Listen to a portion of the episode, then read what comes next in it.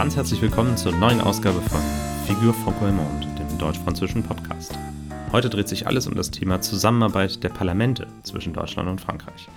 Und dabei ist die heutige Folge der erste von zwei Teilen. Der zweite mit einem Gespräch zwischen zwei PraktikerInnen aus beiden Parlamenten folgt dann noch später, dazu aber im Nachgang mehr. Heute wollen wir erstmal einen Blick auf die deutsch-französische Parlamentarische Versammlung werfen und haben uns dafür eine Expertin eingeladen, die genau zu dem Thema forscht. Henriette Heimbach. Herzlich willkommen. Hallo, vielen Dank für die Einladung. Henriette Heimbach arbeitet als wissenschaftliche Mitarbeiterin und Doktorandin am Institut für Politikwissenschaft an der Universität Luxemburg und forscht dort auch zu interparlamentarischen Beziehungen zwischen Deutschland und Frankreich. Sie ist gleichzeitig auch Affiliate Policy Fellow am Jacques Delors Center der Hertie School in Berlin und hat dort, einige kennen die Reihe vielleicht, ähm, früher mal die Dialogreihe Deutsch-Französische Zukunftsgespräche geleitet. Und äh, wir freuen uns angesichts dieser tollen Expertise ganz besonders, dass ihr uns damit heute zur Seite steht und wir darüber sprechen können, wie die DFPV eigentlich entstanden ist, was sie erreicht hat und wie es vielleicht weitergeht. Vielleicht einmal ganz zu Beginn, wie hat sich denn die parlamentarische Zusammenarbeit eigentlich in den letzten Jahrzehnten entwickelt und wie sieht sie ganz aktuell aus? Die Deutsch-Französische Parlamentarische Versammlung gibt es seit 2019, aber bereits vorher gab es schon ähm, eine enge Kooperation zwischen den beiden Parlamenten, dem Bundestag und der Assemblée Nationale. Allerdings war das eher informeller und ähm, nicht so regelmäßig. Es gibt auch noch die deutsch-französische Freundschaftsgruppe, das ist eine der ältesten, die noch vor dem Élysée-Vertrag sogar eingerichtet wurde und die sich so oft zu symbolischen Treffen, Freundschaftstreffen getroffen hat und es auch weiterhin tut. Es gibt den deutsch-französischen Parlamentspreis, Präsidienstreffen zum Beispiel. Also schon einige ähm, Kooperationsformate, aber alles eher freundschaftlich angedacht und ähm, auf symbolischem Wert ausgelegt. Und seit ähm, 2019 gibt es nun diese deutsch-französische Parlamentarische Versammlung. Die möchte wirklich eine Arbeitsbeziehung herstellen zwischen dem Bundestag und der Assemblée Nationale. Also es ist nochmal ein ganz anderes Niveau und hebt die, hebt die deutsch-französischen Beziehungen auf einen anderen, auf ein anderes Niveau, auf einen neuen Stellenwert. Sie haben es gerade schon selbst gesagt, seit 2019 gibt es jetzt die Deutsch-Französische Parlamentarische Versammlung ganz offiziell. Wie setzt die sich denn eigentlich zusammen und wie ist der Arbeitsmodus? Also wie funktioniert die Zusammenarbeit ganz praktisch? Ja, das sind ähm, 100 Abgeordnete, 50 aus jedem nationalen Parlament, also 50 Mitglieder aus dem Bundestag und 50 aus der Assemblée Nationale.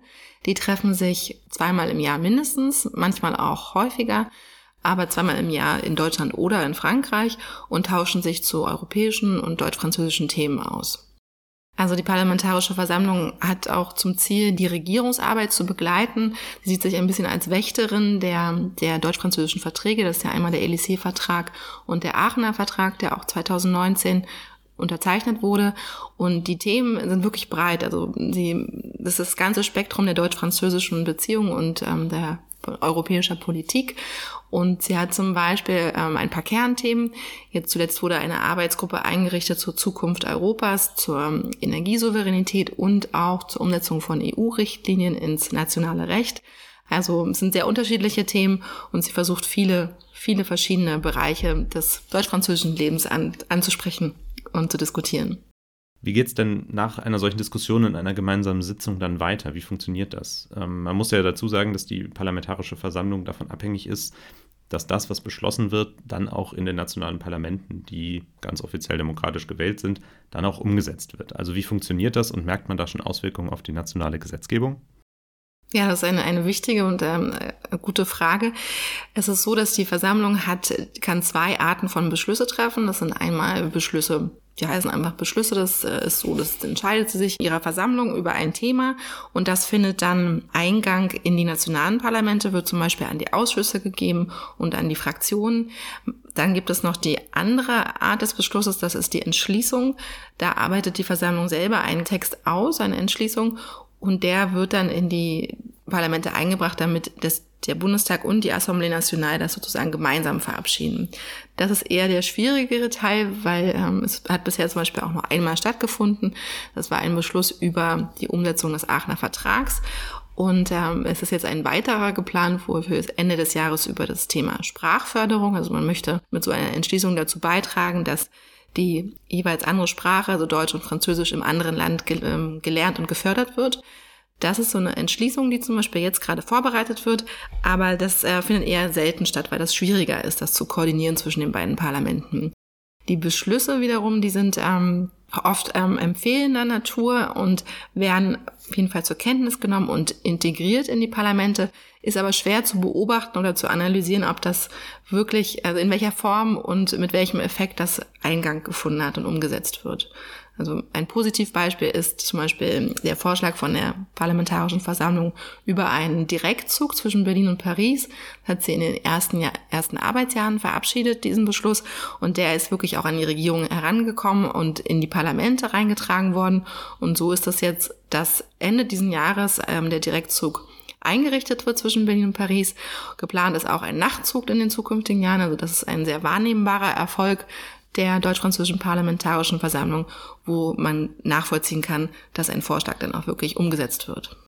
Da stellt sich bei mir die Frage, wie sieht es denn bei sehr kontroversen Themen aus? Es gab ja nun in den letzten Monaten durchaus Anlass zu ganz unterschiedlichen Kontroversen, sei es rund um das Thema Energieversorgung oder natürlich auch den Umgang mit dem russischen Angriffskrieg auf die Ukraine.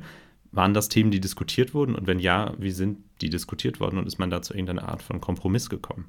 Ja, also man kann feststellen, dass auch in der Parlamentarischen Versammlung die Konfliktthemen die ähnlichen sind wie auf der Regierungsebene. Also wenn die Regierung über die verschiedenen Energiemix und Atomkraft ähm, streiten, ist das auch in den Parlamenten, also ist ja auch kein Wunder, ein, ein ähnlicher Konfliktpunkt. Das gleiche ist beim Thema Außen- und Sicherheitspolitik. Es ist ein schwieriges Feld, wo viel diskutiert wird, aber umso wichtiger ist diese deutsch-französische Parlamentarische Versammlung, weil sie nämlich den Rahmen gibt, diese Themen anzusprechen, die verschiedenen Standpunkte auszutauschen, auch kennenzulernen, was der andere eigentlich darüber denkt und nicht nur die Regierung, sondern auch die Oppositionsparteien. Das ist ermöglicht alles, diese deutsch-französische Parlamentarische Versammlung.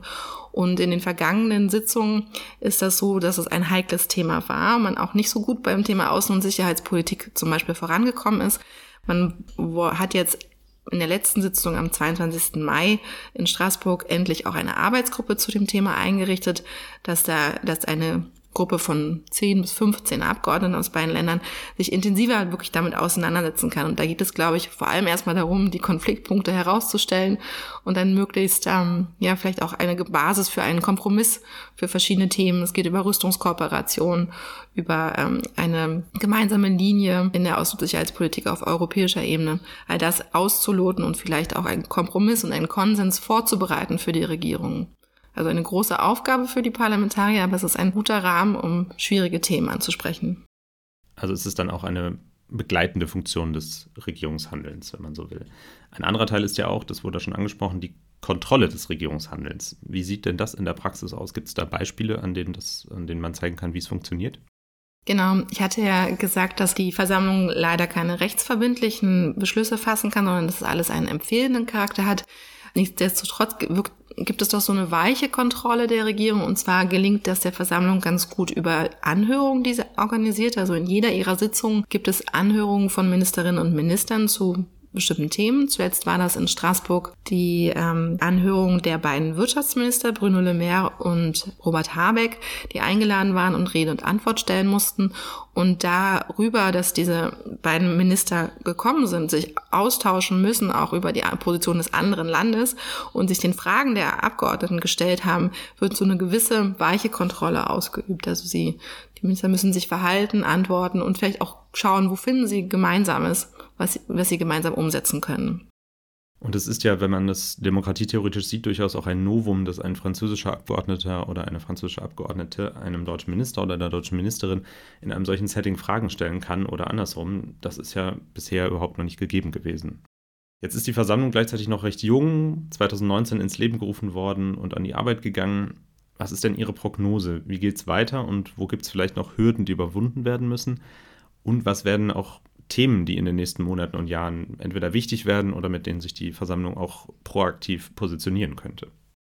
Also es ist jetzt ganz interessant, weil es gab einen Wechsel in der Versammlung. Letztes Jahr gab es sowohl gab's Wahlen in Deutschland und in Frankreich also 2021 in Deutschland, dann 2022 in Frankreich. Das hat erstmal neue Abgeordnete in die nationalen Parlamente gebracht, aber dann auch in die deutsch-französische Parlamentarische Versammlung.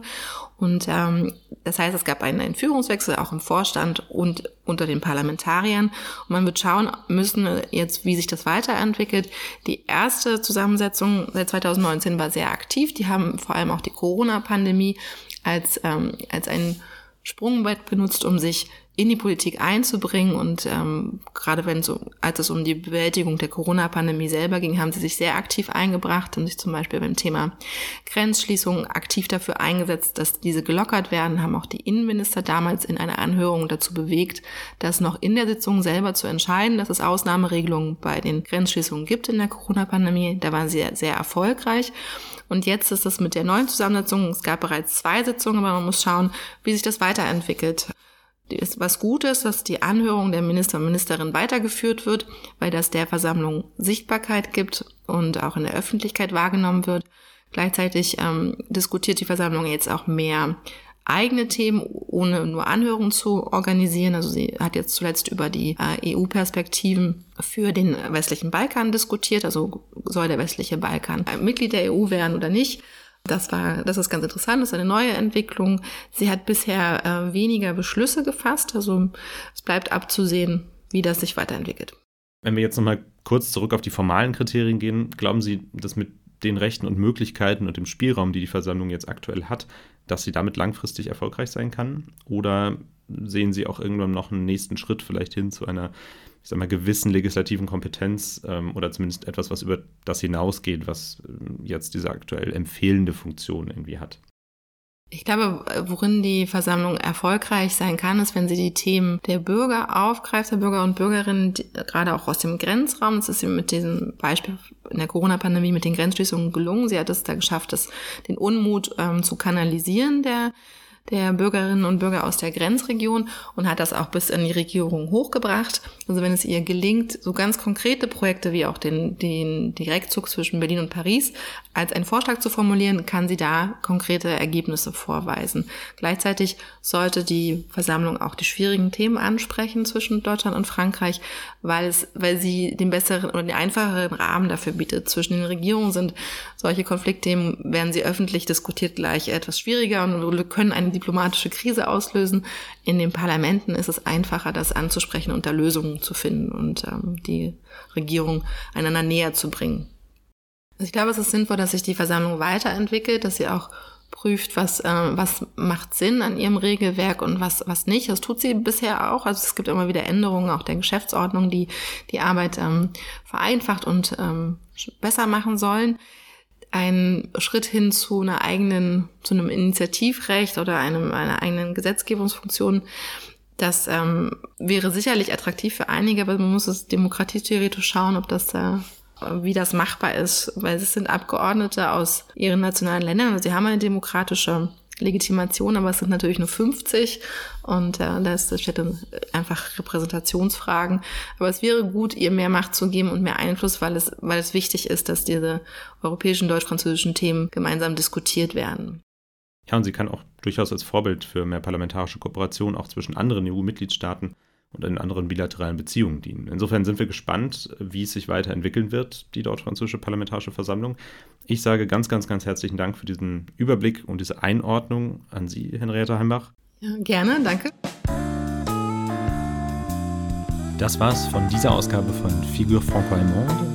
Ich hoffe, es hat Ihnen und euch gefallen und wir melden uns bald mit dem zweiten Teil dieser Folge zur deutsch-französischen Parlamentarischen Versammlung wieder. Die Redaktion für diese Folge hatten Christian Bissinger und Felix Lennart-Hake, für den Schnitt verantwortlich Daniela Rau und mein Name ist Felix Lennart-Hake. Ich sage herzlichen Dank, et à très bientôt.